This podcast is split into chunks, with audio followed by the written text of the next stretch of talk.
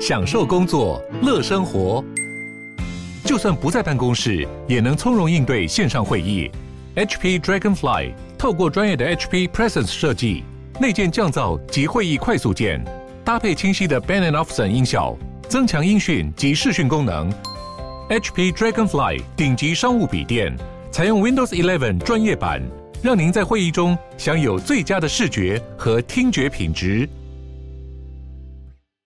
我是赵少康，欢迎你来到赵少康时间的现场。好，天气回暖哈。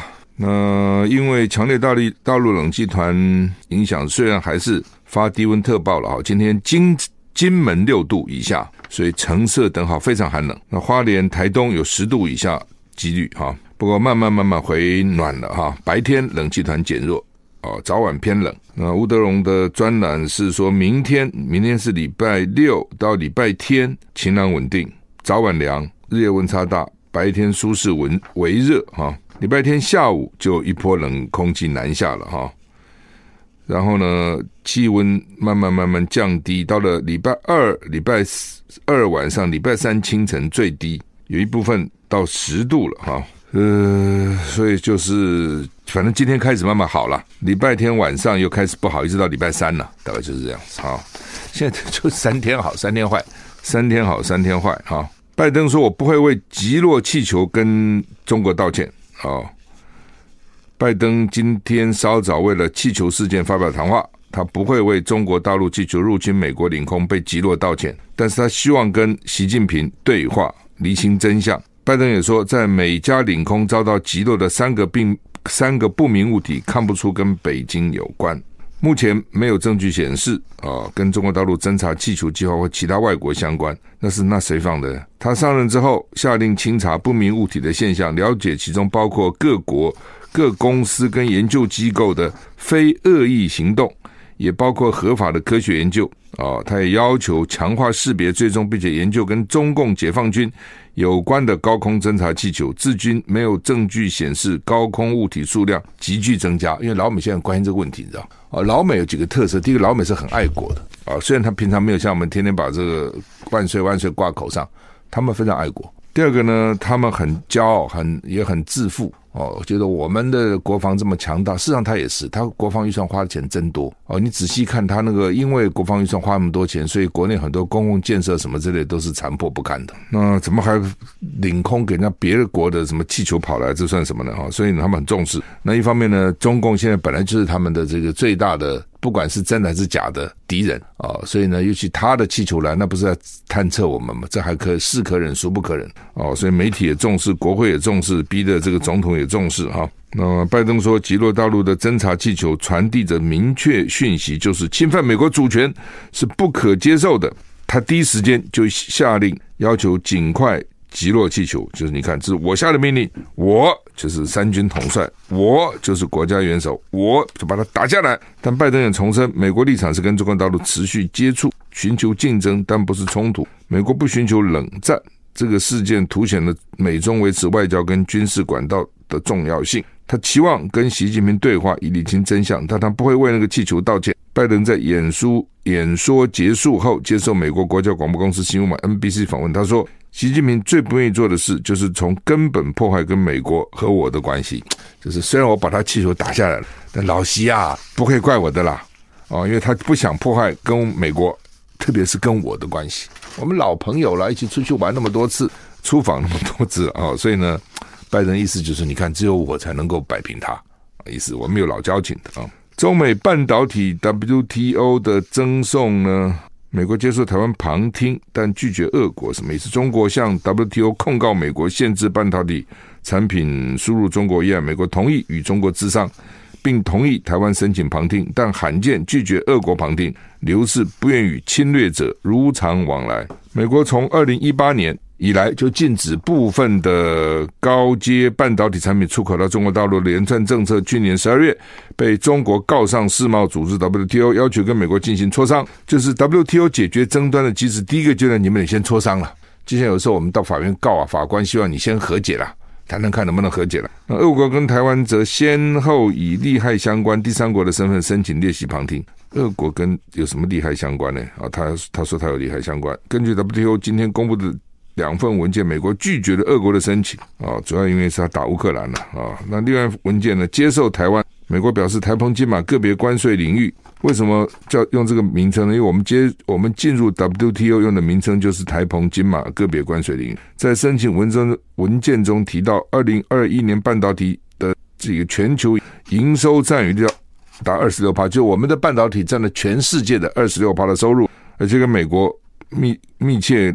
贸易连结，所以呢，美国会定出一个彼此方便的时间进行协咨商，并通知台湾列席。但是我觉得美国以后也不会理 WTO 最后怎样哈。Financial Times 说呢，就是《金融时报》说，美国国防部资深官员会将要访问台湾哈。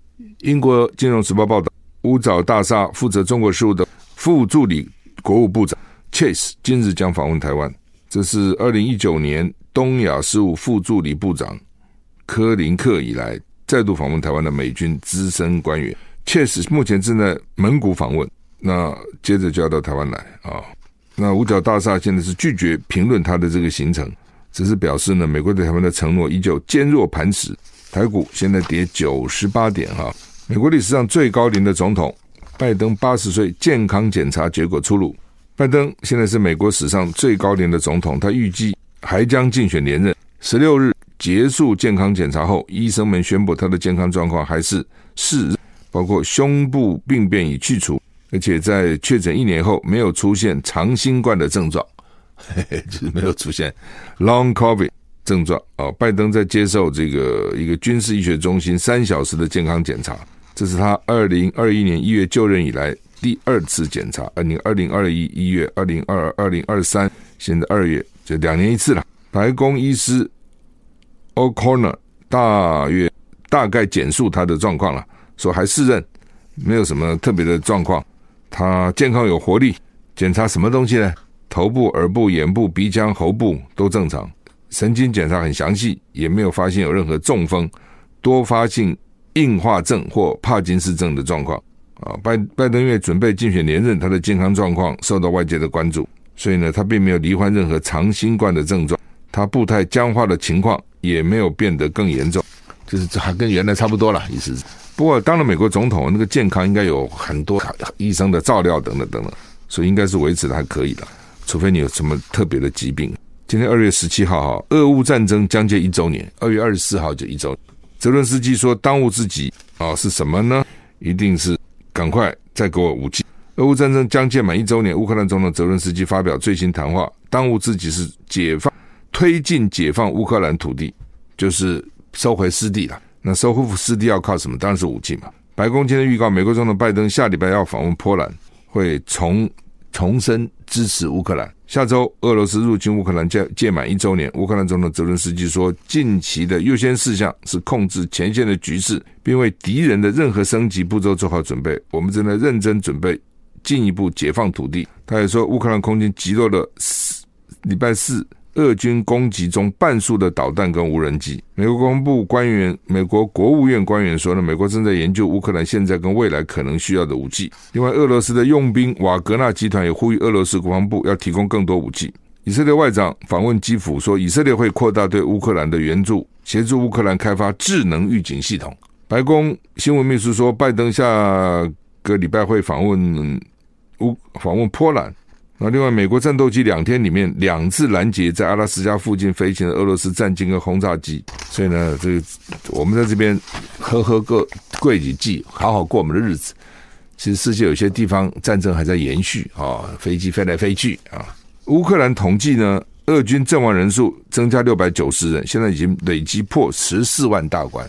不管真的假的了哈，如果是真的话，十四万人就死了。十四万条生命，而且很多都是年轻的生命。另外，乌克兰摧毁了三千两百九十六辆战车，超过六千五百一十辆装甲车。那反正死人真不少。那乌克兰没有公布自己到底死多少了哦。英国的统计是每天死八百二十四人，就是最近特别多。最近也发动攻势啊，大概一一周年啊，久攻不下啊，心里也焦急哈。所以最近呢，我想。这个俄军攻势增加，一天死八百二十四个人，这英国的的算法了哈。特斯拉在美国召回三十六万两千辆车子哈，更新它的全自动驾驶 FSD 的 beta 软体。那这个软体允许车辆超速或以非法或不可预测的方式通过十字路口，所以会增加车祸的风险。自动驾驶的是你有十字路口嘛？召回的车辆包括一部分的二零一六到二零二三年份的 Model S 跟 Model X，二零一七的二零一七到二零二三年份的 Model 三，二零二零到二零二三年份的 Model Y，这些车辆都配备 FSD Beta 软体或等待安装这些软体。特斯拉说，目前没有跟这个召回有关的任何死伤的报告，不过有十八起保固的索赔。哦，就换句话说，还没造货了，不过可能。已经有些问题了，意思是这样哈，这个很有意思。全世界哪里最塞？GPS 的荷兰制造商 TomTom 公司公布全球塞车指数，是调查了五十六个国家三百八十九个城市交通状况，依照它的拥挤程度排名。英国伦敦是全世界交通最拥塞的城市，在十在市中心平均每十公里开车要花三十六分二十秒。平均时速十四公里是很慢的。英国伦敦，第二名是印度的邦加罗尔，第三名是爱尔兰的都柏林，第四名是日本的札幌，札幌那么难开啊。第五名是意大利的米兰，第六是印度的普纳，第七名是罗马尼亚的布加勒斯特，第九、第八名是秘鲁的利马，第九名是菲律宾的马尼拉，第十名是哥伦比亚的波哥大啊。我们去过哪里？伦敦很多人去过嘛，哈。然后呢？印度的邦加罗尔怎么没去过哈，日本札幌去过，意大利米兰去过，印度的普纳也许去了，但是没印象哈，记不得了哈。秘鲁立马去过，菲律宾马尼拉去过，台湾有台北、桃园、台中、台南、高雄五个城市上榜，最慢的是台中，平均每十公里开车要花二十四分四十秒啊，伦敦是每十公里要开花三十六分二十秒。那台中平均每十公里要花二十四分四十秒，时速不到二十五公里。其次，高雄平均每十公里开车要花二十三分五十秒，跟日本东京一样。台北、台南每十公里开车花二十一分十秒，桃园还好，十五分二十秒，但是也上榜啊，也上榜啊。他们就是按照到底可能他可能有平常时候啊、拥挤时候啊等等等等，然后再再再去统计、加权、再去计算哈。好，台股现在跌七十三点哈。那联合报、中国时报今天头版东西都差不多了哈。中国时报就是政策大傻逼，吹起二零二四选战的号角。新内阁大势利多，锁定年轻族群，补助房贷、学贷及租屋，大发成年礼金不手软。这是新政府哈。联合报叫做房贷补贴自用住宅每户三万，这都发钱。呃，所以苏贞昌哈当时是想继续干他那个行政院长的。哦，没有想要辞，所以他才把那个每每个人六千块就给他宣布了嘛。其实这种东西就是应该给新的宣布嘛，新的等于送个红包嘛，做个面子嘛，新人来嘛，新人新政，那你事实上就把他先抢先都发了，所以新人只好再搞一套哦，就是送钱啦。一方面呢是新新人新政新政府，一方面呢选举也快到了。而且很多撒钱是撒一次性，什么撒一次呢？就是补助你一次哦，明年再说。当然，他会让别人有一点悬念，就是说，现在民进党给我钱，明年如果他继续连任，继续给我钱，他也可能会这样讲，就到明年选举变他选举支票了、哦。现在不讲而已了，所以就大傻逼了，到处给钱啊、哦。前一阵子不是那个什么还税还税于民嘛，超收税嘛，那他不是说不能都发掉，要留一些啊、哦，就是干这些事情。哦，那你也很难说他不能干这些事情，对不对？但是你说干这事有没有效呢？我认为是没效，没效归没效，反正大家拿了钱都很爽哦，拿了钱很高兴，而且都很多。比如他房租，他就说可能是有几五十五十万呐、房贷又是多少十万呐、哦，等等等等，这人都不少的哦，反正就傻币嘛，傻币人人爱啦。啊，为什么？因为一般人。也不会想到那么多嘛，什么国家欠债什么，管那么多，反正我只先拿先拿到钱再说。而且我烦恼什么呢？你总统都不烦恼了，我烦恼什么呢？那房贷每自用住宅每户三万是家户所得年所得一百二十万以内，然后呢，这个台北市啊多少八百五十万，其他县市七百万以下一次拨付三万哈，他这个一刀切了哈，那不是很合理？为什么？因为台北市八百五十万买不到什么房子哎，那假如说你这房子一千两百万，八成大概八二十六八九百九百多一点，核贷金额。那你在台北市两千万房子，如果八成就是超过了，对不对？就是一千六百万了。一千万如果八成，将不将近八百万，哦，一千一了啊，也许你只要能够贷款八成，你一千一可能是买个十几二十平的小房子是旧的，所以真的能够受惠的其实不多哦。那另外呢，外县市七百万，外县市其实差很远呢，比如新北，所以有很多地方也很贵啦，板桥不贵吗？新店不贵吗？对不对？哦，所以台中有些地方也很贵啊，但有些地方可能很更偏远的，七百万就够了哦。所以他把台北市八百五十万，其他地方叫七百万，其实这个中间的范围其实太大了。另外就是一次性的，我刚刚讲说一次性，他现在为什么给这个钱？就因为最近利息涨嘛，利息涨，所以房贷主要付的利息就多了，所以呢，就我给你补补一下了。那如果将来利息再涨或者不下来呢？那你是每年补贴吗？还是就这么一次呢？哦，所以这个就麻烦。他有他有好好几个钱了哈。第一个呢就是房贷，第二个就是租金，第二第三个是学贷，哦，还有艺文补贴。你看他就说，房贷呢就五十五万人可以得到，学贷呢就五十四万人，也差不多五十五万，一文补贴就九十万人，哦，这加起来就差不多两百万人，这是不少啊，对，而且都是有选票的。所以就是基本上就是撒钱了哦，所以《中国时报》叫做“政策大傻币”，就民进党政府呢，他会做的就是发钱哦，振兴经济没半招哦，但是呢，脑筋想的都是怎么发钱，把给你钱让你高兴一下，给你钱啊，让你这个麻痹一下就好了。那另外呢，《联合报》头版二版头版的二。二条说呢，恒春哦，恒春，屏东的恒春哦，你听这个名字知道那个地方一年四季如春，意思没有，其实不是夏天很热了，但是至少冬天不冷哦。像我们冬天很多人冷死了，但是到恒春那个地方呢，冬天也不冷啊，其实还不错。但是哦，光靠气候也没用啊，哦，他可能交通不是那么方便呐，哦，就业率不是那么高啦，哦，等等等等，工作选择不是那么多啦，哦，可能低薪呐。呃，这医疗啊、生活设备啊、设施啊，没有那么好啊，所以人就不断的跑。那他们就想呢，发钱啊、不要跑，多过生啊。就生不生呢？也不生。说光一个恒春镇，他怎么那么有钱？可能是因为观光啊等等，收入还不错哈、新人结婚补助一万，结婚给你一万。生育津贴原来前两胎各三万，第三胎五万，今年开始每胎一律五万。学龄前补学习国中小杂费。都有补助，营养午餐免费，高中到研究所学生也补助你杂费，老人三节还发敬老金，农民肥料、器材、农渔民加倍补助哦，死亡还有慰问金，每个月呢，每个人还有一百五十块的生活福利金，还不错啊。恒春这地方哈，我都想搬去了，可人口连二十年下滑，屏东了，屏东连二十年下滑，恒春恒春呢，它原来设镇的时候是要三万人，现在呢？前年呢，恒春人数跌破三万一千人，就怕如果你少于三万人，镇都不能设了。所以呢，他们就给钱啊，抢抢救少子化了，给这么一堆好处哈，可是没用啊。哦，去年人口创下设镇五十八年来的新低纪录，钱发越多，孩子生的越少。整个台湾去年出生人口十三万八千九百八十六人，台湾光复以来出生率最低的，在全球也是最低的这这个范围。啊、所以他们就讲说，不是发钱没用，只是你发这么一点点钱没用。那要发多少钱才有用？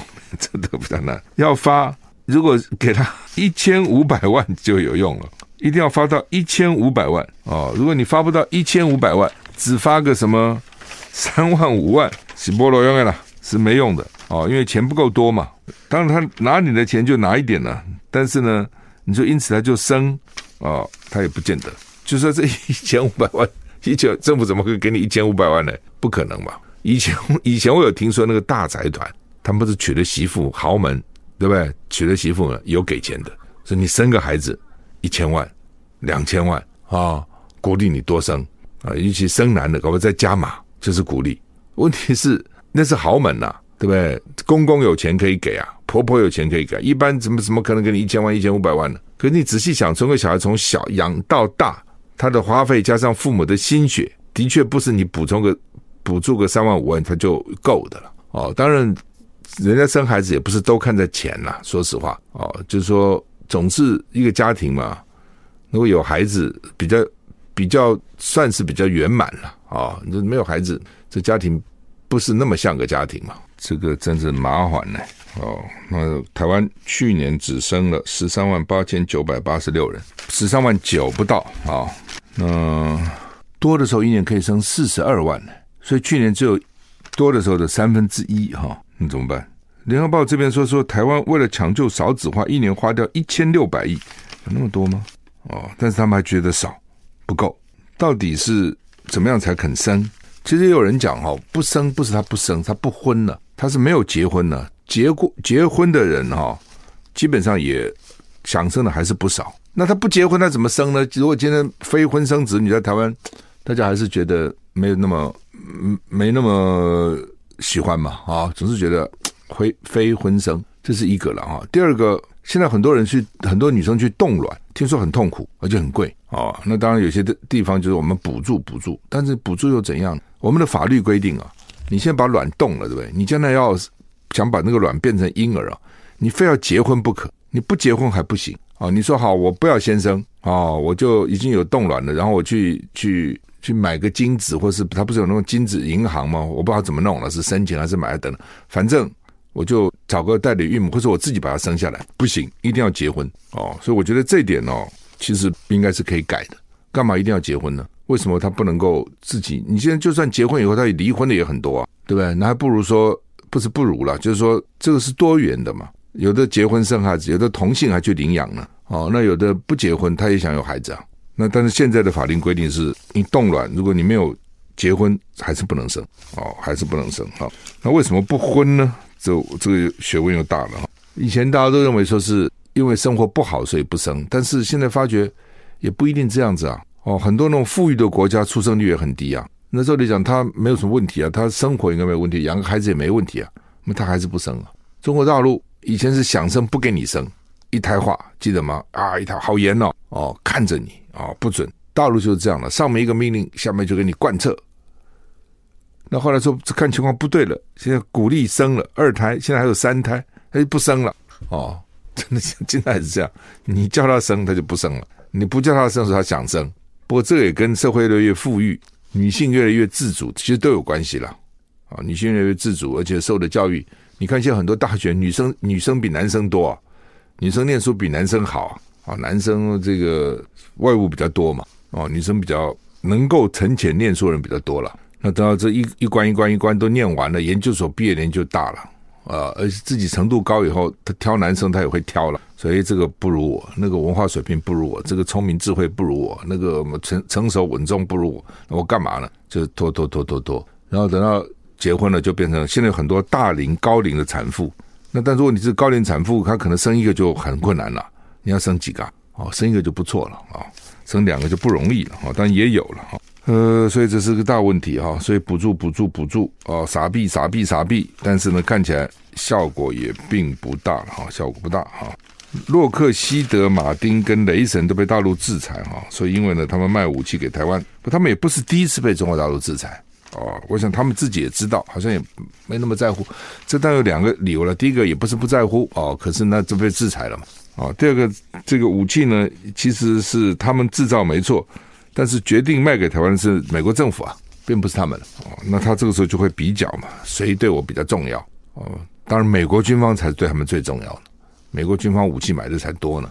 只是大陆现在也会搞这一招了哈，而且罚款罚很重，把他们列为不可靠的实体清清单，是对台湾军售合约金额的两倍罚款。就卖给台湾多少钱？一百亿，罚你两百亿，罚得到罚不到我不知道了哦。真的会给他吗？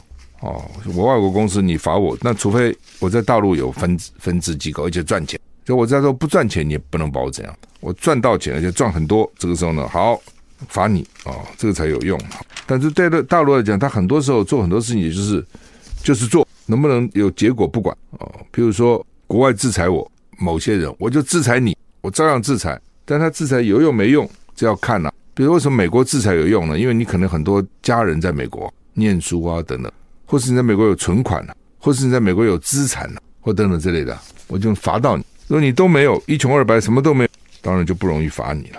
最近哦，过世的人很多，好像这个马绍章，我看了六十五岁就死。其实以现在健康情形、寿命进来看，六十五还算早，你知道？但是他就死了哈，他是连战的文胆幕僚。后来马英九很多东西也是他写的啊，他他也帮马英九写一些东西，就文文笔很好了啊。但怎么年纪轻轻怎么？而且他事先就知道他不是突然死，他还贴了一个文章说自己一生清廉自持，从来没有曾有害人之心，临行之前没有什么包袱。刚才讲这个马绍章哈是前海基会副董事长哈，那听说是得癌症了哈。我怎么知道他呢？因为呃，蛮久那时候写些文告啊，国庆啦，或是这个就职啊等等，元旦啊，都他他就找，有时候会找马绍章写，那有的时候会找我们呢，就到总统府去去看看他的这个文告，事先他会给我们看一下我们的意见。有时候马绍章会在，好，我就知道是他写的哈。六十五岁，他《中国时报》今天写的比较多，旺报了啊。他说这个写信给朋友，他大概知道他来日无多哈。来时忙有何欢？去时成又何悲？甲子一阵风，吹尽悲欢离合，百种滋味点滴心头。如今却无欢无泪啊！要死以前写给朋友哈。那他说这个再过不了多久，马绍章这个臭皮囊就要消失不见了。所以我想用这封信跟大家告别。我不会发讣文，也不设灵堂，也不办公祭哦。他说我刚刚讲过，他说这个。自己一生清廉至此，从未有害人之心。临行之时，没有什么包袱，稍宽告慰。所以呢，诸位不必难过，也不必哀悼。看了讯息也不必回，因为不会看，更不会回。希望我们放下彼此，挥挥手，也不必再回头了。这看得蛮感人的了，也很难过哈。哎，这个他是很有才气的哈，文笔也很好，而且很有看法。可是你处在台湾这样的环境里面哈。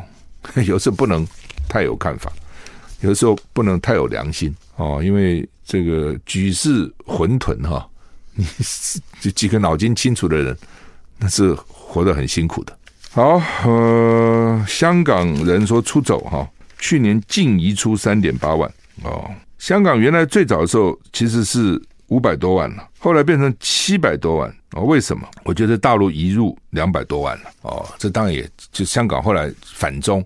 这个也中间蛮大的因素。你看，我原来五百万，你大陆给我搞了一半呢，搞了两百多万，变成七百多万，这么个弹丸之地，人这么多哦，那这个竞争的压力各方面一定很大嘛。那这也是老共的招了哈、哦，就是说，你看那个西藏啊，什么蒙古，他都大量移民过去，从四川啊什么到西藏去，当地人一定也很火了。就是说，你已经把我的文化通通通通这个这不要说破坏了，至少都影响稀释掉了。哦，但是呢，老公会讲说，我改善你很多生活啊，铁路去让你交通便利啊，让你耕种啊，我们汉人很厉害的，协助你也没错，的确也增加了他很多的这个经济上的成长。是，但这东西就这样了啊，就是说过一阵子他就忘掉你对他的经济成长，会想到都是你看看你给我的压力啊，带给我的竞争啊，哦等等这些。那香港当然是跟最近这个共产党对香港的这个民主人士的这个。压力啊，抓人啊，等等，到黎智英现在还关在监牢里呢，还关起来啊，什么时候出来？我看都都不知道啊，所以很多人就走吧，就走哈。那对老共大概讲，最不在乎就是你走，我反正买一大堆，你走我就补就是了嘛。啊，好，那么美国现在被讲说他这个北溪是他炸的，其实当时大家就在怀疑了，那个北溪天然气管线到底谁炸的？白宫否认哦，但是呢，俄国要要求美国证明不是主谋。而且在联合国安理会提出讨论。中国大陆说，如果俄国的说法属实，美国欠世界一个负责任的解释。这一下给他们逮到了哦！你们天天讲我们哈，我们影响世界的和平，我们这样，我们那样，你去炸人家天然气管，对不对？把人家炸掉，你多坏啊！你炸掉以后，你让欧洲没有天然气，只好跟美国买，而且贵好多倍。如果真的，如果真是这样，真坏。当时我就认为说，不应该是俄罗斯炸的，我自己炸自己的天然气管，我疯了，我炸了它干嘛呢？这我好不容易铺个天然气管，我是卖你们的，对不对？那我把它炸了，我不是疯了吗？好，那你说可能那个时候我不想卖你，不想卖我就不卖就是了嘛。哦，当然那时候有一种讲法，所以你已经签了约了，所以不卖也不行哦，所以呢，干脆把它炸了，这也是一种讲法了。啊，老美一定是这种讲法，是俄罗斯自己炸的，为什么根本不想卖你们？所以呢，但是不卖也不行，违约就把它炸了，炸了没话讲了，卖不了了哦，等等。但你怎么想这是不合理的啦？哦，会这样子搞吗？那现在传出来哦，说是这个美国炸的。那芬兰，芬兰是亲美的，芬兰媒体说不是俄国自己炸的，而且很多专家都怀疑美国很那个时候很多人就怀疑美国了。那现在俄罗斯说要交给安理会哦。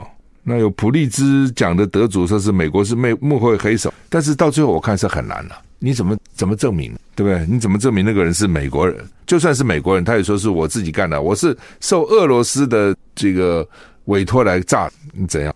北韩现在称南韩叫做敌人，之前是敌人，后来呢，他们大概就希望和解了，就不这样讲了啊。但是呢，六年之后又称北韩叫做敌人，基本上就是就是看起来又紧张嘛啊。那另外，大陆的船把到马祖的电缆给撞断了，所以马祖呢现在通讯中断两个礼拜。那因为对对岸的货船越过中线，那民进党就说夏立言应该跟中共抗议啊。那国民党就说谁是执政党呢？因为民进党执政党啊，这不该你去讲吗？又吵成一团啊，又吵成一团。好吧，就是说，那另外当然就是说，最近讨论讨论还是郭台铭啊、何友谊啊。朱立伦啊，那现在又跑出卢秀燕啊，台台中市员李宗支持卢秀燕，说你们都忘了我们台中啊，我们台中也有人呢，台中不是没人呢，那所以到底怎样啊？侯友谊民调是高哦，但是他就有他的顾虑，所以呢，他也不肯出来讲。原来的规划可能是说到时候呢，到了四五月也没什么其他人民调比他高，那就黄袍加身，国民党也只能提他。那这个问题就跑了一个郭台铭，郭台铭原来说他没兴趣的，现在郭台铭显然又有意了。那郭台铭出来，那这个他跟侯友谊这就怎么摆？哦，当然你也可以说你郭台铭现在没资格，你国民党不欢迎你，可以的。那问题他如果说好，那我就自己选了，你不要以为不可能啊。他会说我已经对你仁至义尽了，我要回国民党，你不要我没办法，我就用独立参选人了哦，或是跟柯文哲联手呢，变成沙卡都、三角都，国民党一定赢吗？不一定啊。民进党一定吗？也不一定啊。哦，那个就是有得拼了、那国民党要不要承受这样的风险呢？所以国民党现在也是也是面临一个两难了。啊，那么今天星期五，祝你一个愉快的周末，再见。